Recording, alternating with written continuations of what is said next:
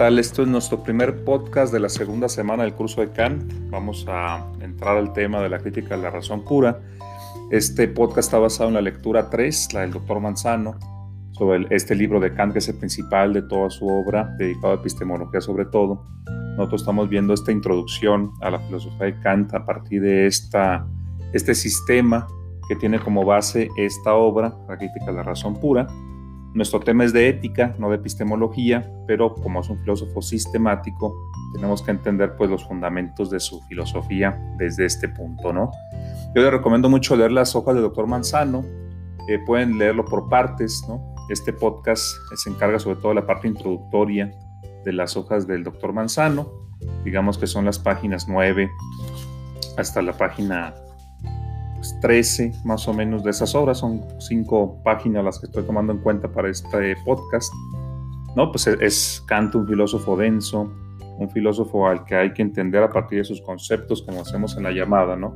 Si nosotros entendemos los conceptos de Kant, pues estamos entendiendo su filosofía, ¿no?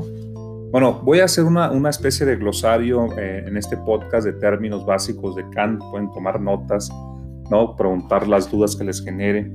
Vamos a empezar tomando en cuenta, les digo, esas hojas del doctor Manzano y empieza con el término de trascendental. ¿Qué es trascendental para Kant? Recuerda que su sistema se llama idealismo trascendental. Trascendental es esta investigación sobre los elementos a priori del conocimiento. Repito, trascendental es una investigación de los elementos a priori del conocimiento. De inmediato surgirá la pregunta, bueno, ¿qué es eso de a priori, no? Pues de una vez decimos, a priori es todo lo que está antes de la experiencia, ¿no? Libre de la experiencia, no proviene de la experiencia. Alguien proviene del sujeto, proviene de la mente para aplicarse a la experiencia.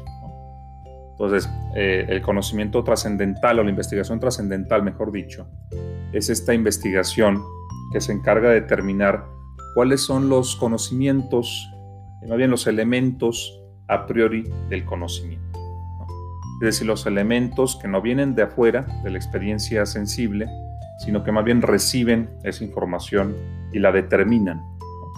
El supuesto aquí de Kant es que tenemos nosotros principios, formas, elementos, intuiciones, a priori, ¿no? que son como moldes, como la estructura de la mente, que sirve para ordenar, para imponer eh, una forma al material que nos llega de la experiencia. Eso es lo a priori, ¿no? Bueno, en ese mismo sentido, eh, ¿cómo se divide la crítica de la razón pura? La crítica de la razón pura tiene en general pues dos grandes partes, la estética trascendental y la lógica trascendental. Kant suponía que hay eh, tres capacidades en el, en el, conocimiento humano o en la mente humana, ¿no? Tenemos la sensibilidad, el entendimiento y la razón. El análisis de los elementos a priori de la sensibilidad es lo que estudia la estética trascendental. Pues en la crítica de la razón pura, la primera parte, la estética trascendental, es el estudio de los elementos a priori de la sensibilidad. ¿Cuáles son los elementos a priori de la sensibilidad? El espacio y el tiempo. ahí está su idealismo o el germen de su idealismo, suponer que el espacio y el tiempo no son nada fuera de la mente, sino elementos a priori de la sensibilidad. Formas son las formas de nuestro, de nuestro conocimiento, de nuestra mente en la parte de la sensibilidad, pues para percibir, para tener experiencia sensible. ¿no? entonces esa, esa estética trascendental tiene este supuesto ¿no? de que el espacio y el tiempo, algo que ya había dicho Kant en aquel trabajo de 1770, ¿no? con el que entró a dar clases ya de manera definitiva a la universidad, pues ya ahí estaba él sugiriendo esto, de que el espacio y el tiempo no era nada externo a la mente, así terminábamos nuestra clase del sábado. Entonces son formas a priori de la sensibilidad, el espacio y el tiempo, y hacen posible, dice Kant, que la matemática sea una ciencia. Aquí tenemos nosotros que decir que para Kant una ciencia es aquella que tiene juicios sintéticos a priori, ¿no? Y aquí empezamos a, les digo, a multiplicar los conceptos. Si entendimos entonces lo que es trascendental, esa investigación de los elementos a priori, y entendimos lo que es la estética trascendental, la investigación, la crítica de la razón pura, de los elementos a priori de la sensibilidad, que es una de las capacidades humanas, pues entonces vamos ahora a hablar de cómo se da esto en la matemática de manera muy, muy resumida, ¿no? O, no adelantándonos. Este es un audio introductorio a la crítica de la razón pura. tendremos otros audios en los que profundizaremos en esto. Pero para Kant, la estética trascendental investiga cómo son posibles los juicios sintéticos a priori en la matemática. Esta, esta palabra de juicio sintético a priori es muy importante en todo el sistema de Kant, porque para él justamente los enunciados de la ciencia son los juicios sintéticos a priori. Vamos a aclarar ese término en estos momentos. un juicio, vamos a, vamos a ir por, eh, parte por parte. ¿no? Eh, repito, para Kant la ciencia se basa en juicios sintéticos a priori. Esos son los enunciados de la ciencia. Ahora, ¿qué es un juicio sintético a priori? Vamos por partes. Primero, ¿qué es un juicio? Un juicio es un enlace entre sujeto y predicado. Es una proposición, ¿no? Ese es un juicio, una proposición. En, filosofía y en lógica entendemos por proposición aquel enunciado que puede ser juzgado como verdadero o falso. Por ejemplo, el sol es amarillo. Bueno, pues ese enunciado puede ser juzgado como verdadero o falso. ¿no? Puede ser verdadero o puede ser falso. En cambio, por ejemplo, el, enunciado cierra la puerta. Cierra la puerta, pues no puede ser verdadero o falso. ¿no? No, no es una proposición. Es un enunciado, pero no una proposición. Entonces, un juicio es un enlace entre sujeto y predicado, como por ejemplo el sol es amarillo, ¿no? Eh, la luna es de queso, ¿no? el triángulo tiene tres ángulos, todos los cuerpos son extensos, son todos esos juicios, enlaces entre sujeto y predicado. El sol es el sujeto, el predicado es amarillo, ¿no? Ese, por ejemplo, es un juicio. La luna es el, sujeto, es de que eso es el predicado, ¿no? Eh, el triángulo es el sujeto, tiene tres ángulos, es el predicado. Entonces, eso es un juicio, un enlace entre sujeto y predicado, ¿no? Ahora, ¿dónde surgen esos juicios o qué tipos de juicios hay? En general, vamos a decir que hay dos tipos de juicios, ¿no? Los juicios analíticos y los juicios sintéticos. Acuérdense, recuerden que los juicios de la ciencia son sintéticos, pero a priori. Vamos a, vamos a hacer entonces, vamos a seguir avanzando. Tenemos entonces que los juicios son enlaces de sujeto y predicado, proposiciones, pues, y ahora vamos a ver que hay dos tipos de juicios, los analíticos y los juicios sintéticos. ¿Cuál es la diferencia entre los juicios analíticos y los sintéticos? Muy sencillo. En los juicios analíticos el predicado ya está contenido en el sujeto, entonces un juicio analítico se obtiene solo analizando, por eso analíticos, analizando el sujeto, analizando el concepto contenido en el sujeto. Si lo analizamos y lo desplegamos, digamos, obtenemos un juicio analítico, por ejemplo, en el concepto de triángulo. En el concepto de triángulo, pues ya se incluye tener tres ángulos, como que el concepto mismo lo incluye, ¿no? Entonces, cuando decimos el triángulo tiene tres ángulos, lo único que estamos haciendo es analizar, desplegar lo que ya está contenido en el sujeto. Entonces, no decimos nada más de lo que ya está en el sujeto. En, el concepto triángulo ya está contenido tener tres ángulos. Es como si el predicado ya estuviera contenido ahí. Entonces no estamos ampliando para nada nuestro conocimiento, dice Kant, ¿no? El juicio analítico simplemente es desplegar lo contenido en el, en el concepto del sujeto. En cambio, en, el juicio sintético le unimos algo al sujeto que no está contenido en él. Pero cuando decimos, dibujamos un triángulo, decimos el triángulo es verde. Ah, bueno, pues el triángulo es verde, es un juicio en el que ya le sumamos al concepto triángulo un color, el color verde, que no está contenido en el concepto de triángulo. ¿Qué está contenido en el concepto de triángulo? Tener tres ángulos y nada más, ¿no? Quizá algunas otras cosas. Si decimos el triángulo tiene tres ángulos, podemos deducir, podemos inferir, podemos razonar que tiene tres lados, ¿no? Podemos decir, bueno, de alguna manera ya se contiene. Bueno, pues sí, ¿no? Acuérdense lo que hablábamos de los axiomas, que es un axioma, una verdad evidente, ¿no? Que ponemos al principio de una cadena de razonamiento. O sea, pues en los juicios analíticos eso es muy claro, ¿no? Porque una verdad evidente, pues es por ejemplo un juicio analítico. ¿Por qué evidente? Porque nunca puede ser falsa. ¿Por qué no puede ser falsa? Porque no estamos diciendo nada más de lo que está en el sujeto. Es decir, una proposición o juicio analítico, pues nunca puede ser falso, porque lo único que estamos haciendo es desplegar el propio concepto. Entonces, es como si dijéramos el triángulo, pues el triángulo tiene tres ángulos y triángulo es lo mismo, ¿no? Entonces nunca, nunca puede ser falso eso, porque contradiría el concepto del triángulo. Entonces tenemos un ejemplo, una verdad evidente, analítica. Entonces, ¿cuáles son, ¿cuáles son las propiedades, digamos, de un juicio analítico? pues la verdad que encierran o la verdad que implican los juicios analíticos es una verdad universal y necesaria. esas dos son las dos propiedades de un enunciado científico para Kant. igual que para Descartes, digamos que eso tiene de racionalista Kant. Kant está buscando verdades universales y necesarias, y los juicios analíticos son un buen ejemplo de ese tipo de verdades, o más bien la verdad que encierna es de ese tipo. Un triángulo tiene tres ángulos, es un juicio analítico y su verdad es universal y necesaria porque pues nunca va a poder ser falsa. Ahora, por un lado tiene esa propiedad, son universales y necesarios en su verdad los juicios analíticos, pero por otro lado no amplía nuestro conocimiento sobre los triángulos, porque ya lo sabíamos, con la misma palabra triángulo, pues ya sabemos que tiene tres ángulos, no amplían el conocimiento. Pues por un lado hay universalidad y necesidad, pero no hay ampliación del conocimiento. En cambio, en un juicio sintético como el triángulo es verde, cuando ese ejemplo, ¿no? un triángulo particular que yo dibujé es verde, pues se fijan, esa verdad pues no es necesaria, es contingente, porque el triángulo podrá ser azul o podrá ser rojo, pues depende de lo que esté yo observando. Entonces, esos juicios sintéticos vienen de la experiencia, dice Kant. ¿Dónde vienen los analíticos? De un proceso de razonamiento, no se están fijando en esto. ¿Cómo sacamos un juicio analítico? Por razonamiento, por análisis racional del concepto de triángulo. Obtenemos que tiene tres ángulos. El propio concepto no lo dice, entonces, ya teniendo el concepto, tenemos el predicado, por decirlo así. En cambio, el triángulo es verde, pero yo tengo que verlo, ¿no? Eso viene de la experiencia, y es un juicio sintético. Le estamos uniendo al concepto algo que no está contenido en el, sujeto, el color, por ejemplo, del triángulo. Entonces, ahí tenemos una diferencia importante.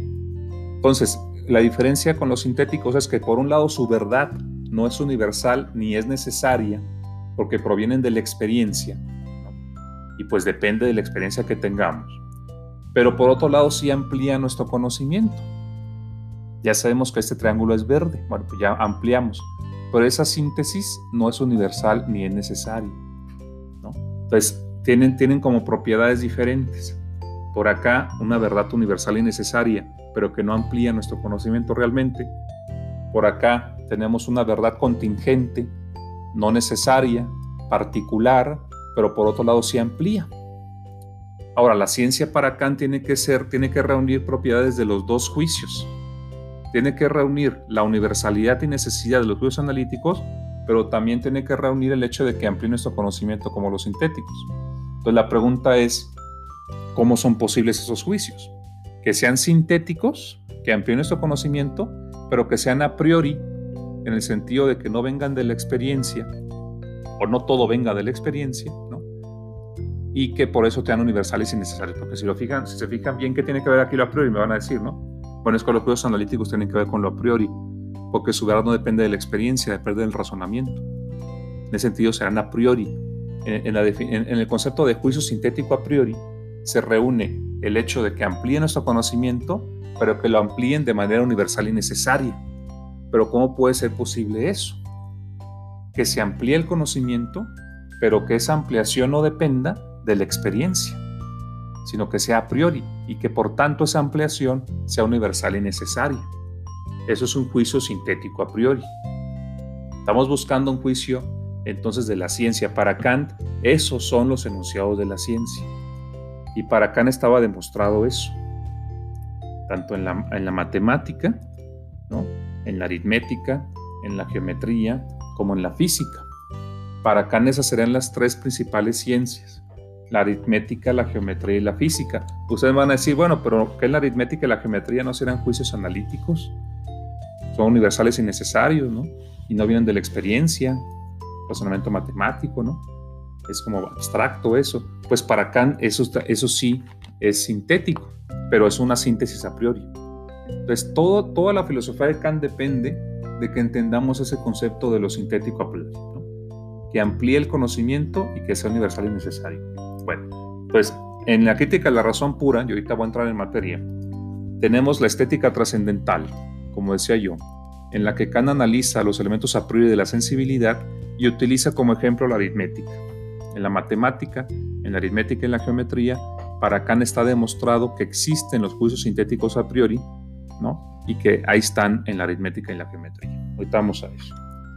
En cambio, en la, en la lógica trascendental, ¿no? En la lógica trascendental, Kant tiene dos partes. Tenemos la estética trascendental por un lado, que se ocupa de la sensibilidad, y luego la lógica trascendental. Y la lógica trascendental se divide en dos partes. La analítica trascendental, donde Kant analiza el entendimiento, ser que tenemos sensibilidad, entendimiento y razón.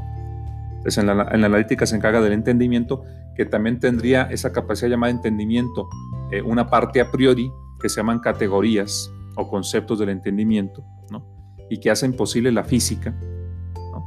Y tenemos la dialéctica trascendental, que ahí lo a priori son las ideas de la razón. Entonces, los elementos a priori en Kant, así como hay tres capacidades, cada una tiene elementos distintos a priori, que hacen posible su conocimiento.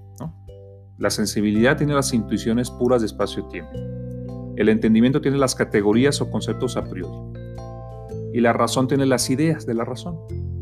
Entonces, en, las intuiciones, los conceptos y las ideas son los tres elementos a priori, los tres tipos de elementos a priori de cada una de las tres capacidades a priori que tenemos. Capacidades mentales. La sensibilidad tiene sus intuiciones puras de espacio-tiempo. El entendimiento tiene sus conceptos a priori, entre ellos el enlace causa-efecto. Fíjense, lo que hablamos de la libertad, ahí está la, ahí está la ventana.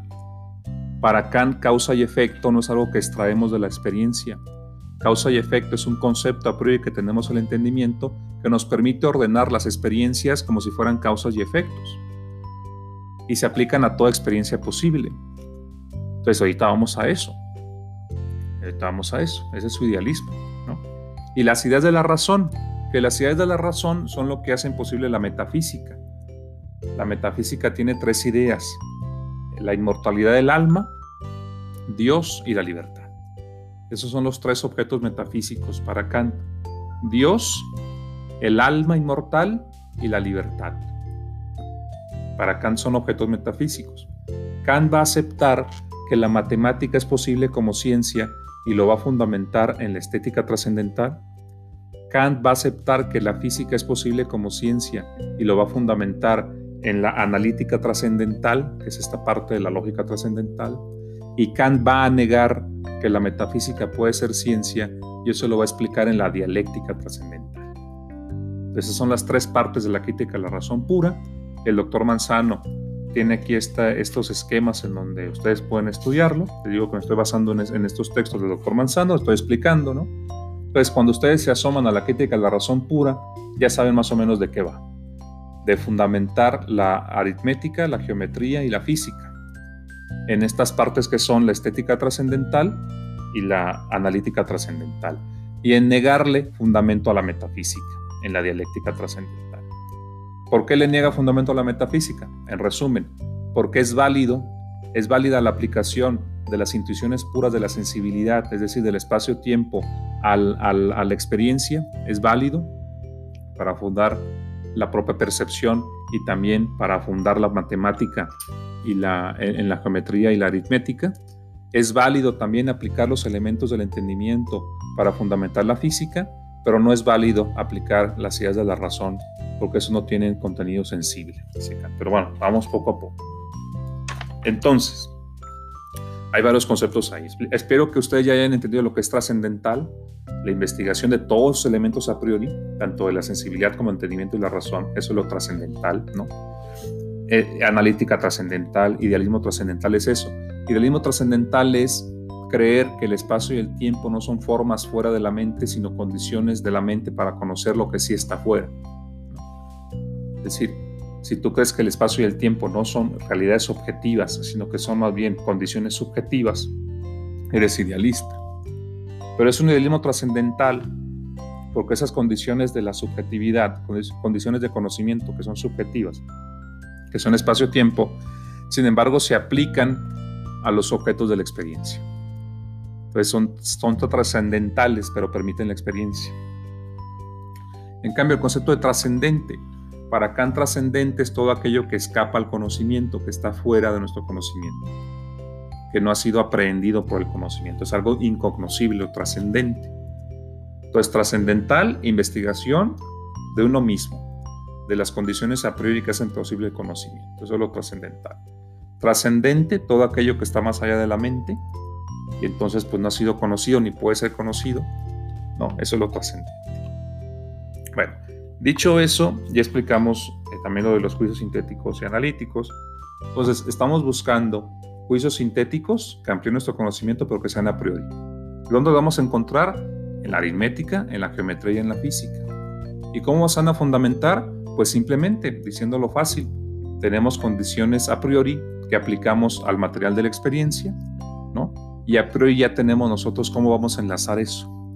Si repito, a priori ya tenemos nosotros un esquema, una, una configuración, una estructura para recibir y ordenar el material de afuera, para hacer la síntesis, digamos.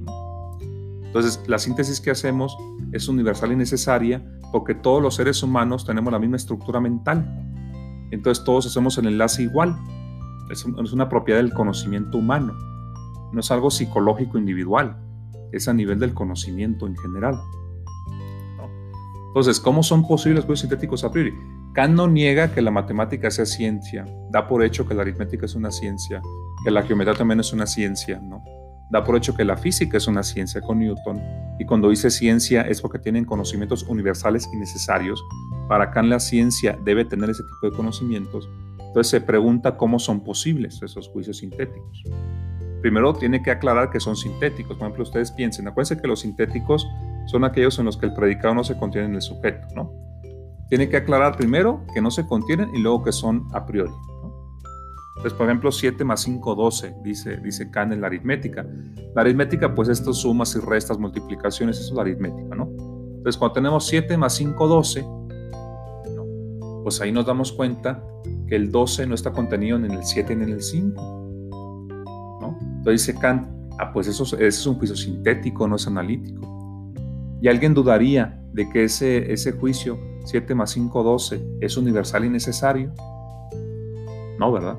Entonces ahí tenemos un juicio que por un lado es universal y necesario, pero que es sintético, porque nos amplía el conocimiento, porque el 12 no está contenido ni en el 7 ni en el 5. Piensen en cualquier suma más complicada. Si fuera tan fácil como decir el triángulo tiene tres ángulos, analizando el concepto de triángulo obtenemos que tiene tres ángulos, pues ninguna suma se nos haría complicada. Pero el hecho de que a veces nos quedemos pensando en las sumas quiere decir que ahí hay algo sintético, que nos obtiene por análisis de los números que estamos sumando, diría Kant, ¿no? Ahí tenemos una verdad universal y necesaria que es sintética, por ejemplo en la aritmética, ¿no? Vamos, siendo, siendo, así como haciéndolo fácil, ¿no? Porque tampoco nuestra clase es de la estética trascendental, otra cosa sería, tenemos que entrar más a fondo. Igual en la geometría, dice, dice Kant, si decimos la línea recta es la distancia más corta entre dos puntos, en el concepto de línea se incluye que sea más corta, más larga, dice Kant. No, el concepto de línea no incluye una, una cantidad, solo una cualidad. Entonces, eso de más corta entre dos puntos ya es, es una síntesis del concepto de línea, pero es una verdad universal. La línea recta, la distancia más corta entre dos puntos, es algo universal y necesario, ¿no? Pero es sintético. Pues dice Kant, ahí está, la aritmética y la geometría tienen juicios sintéticos, pero son a priori, dice Kant, porque tienen esa universalidad y necesidad, no pueden venir de la experiencia. Ya les digo que la explicación a detalle pues será profundizar más en la, en la crítica de la razón pura, ¿no? Eso pues vamos pensando. Dice, en la física también, por ejemplo, un enunciado de la física que aceptaríamos todos como universal y necesario. En todos los cambios del mundo material, la cantidad de materia permanece constante. Bueno, para Kant es un enunciado universal y necesario y dice, pues en el concepto de materia no se incluye que permanezca. Eso tiene que ser un producto de una síntesis. Entonces, así Kant dice, esto no se incluye en el concepto, o a la vez es una verdad universal, pues entonces es sintético a priori. Entonces Kant está tentando demostrarnos que hay juicio sintético a priori en la geometría, en la aritmética y en la física, porque son juicios que no son análisis, siempre se le suma algo al sujeto, pero esa síntesis a su vez es universal y necesaria, ¿no? Eh, no puede ser falsa. Entonces ahí está un juicio sintético a priori en la matemática, en la geometría, en la aritmética y en la física. ¿no? Ya vamos a ir profundizando en eso.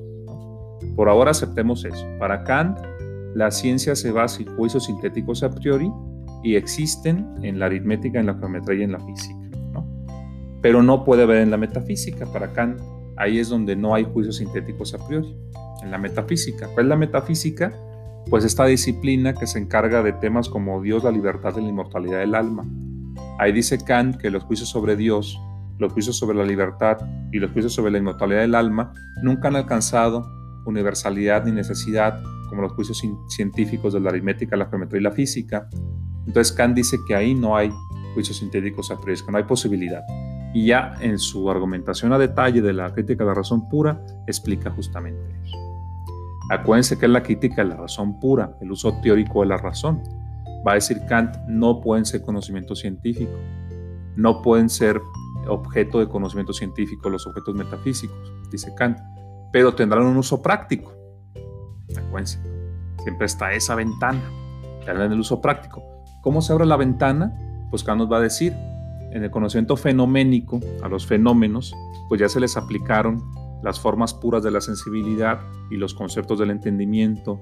Entonces tenemos la ciencia de los fenómenos, pero es algo que ya está moldado a nuestra mente por esas formas puras.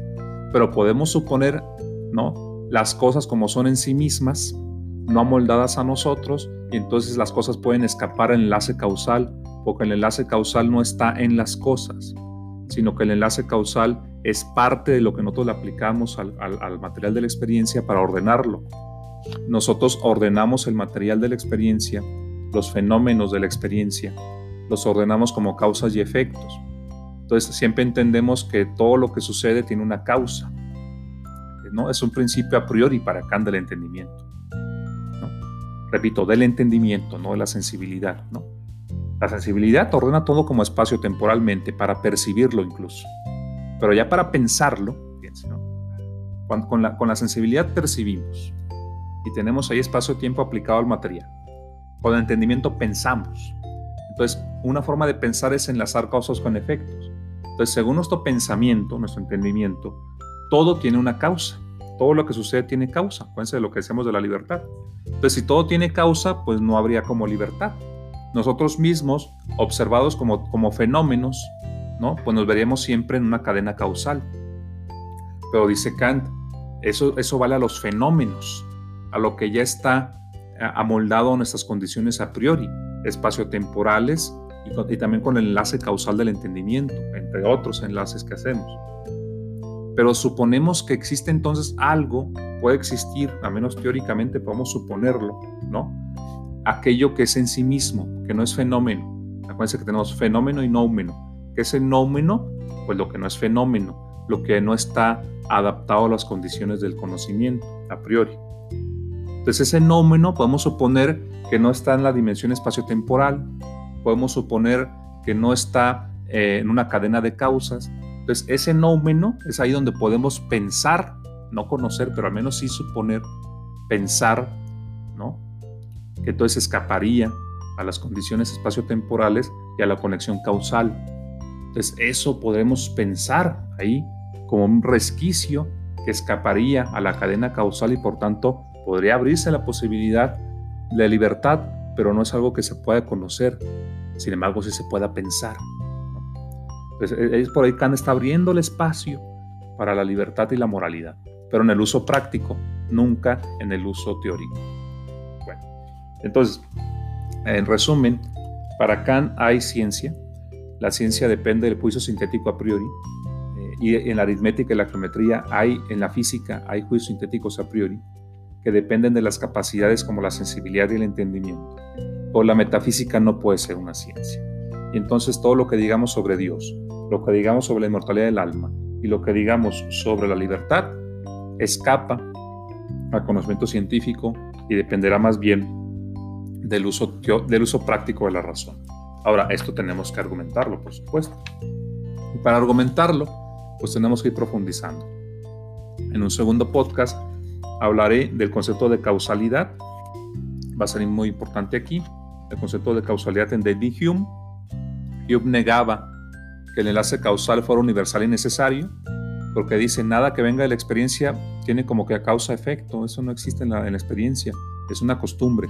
Kant va a concordar con él en que lo universal y necesario no viene de la experiencia, pero no va a concordar con él en que todo el conocimiento viene de la experiencia. Para él hay conocimiento a priori. ¿no? Entonces eso haremos en un segundo podcast. Espero que eso nos siga aclarando los términos. Tomen sus notas y preparen sus dudas. Hasta luego.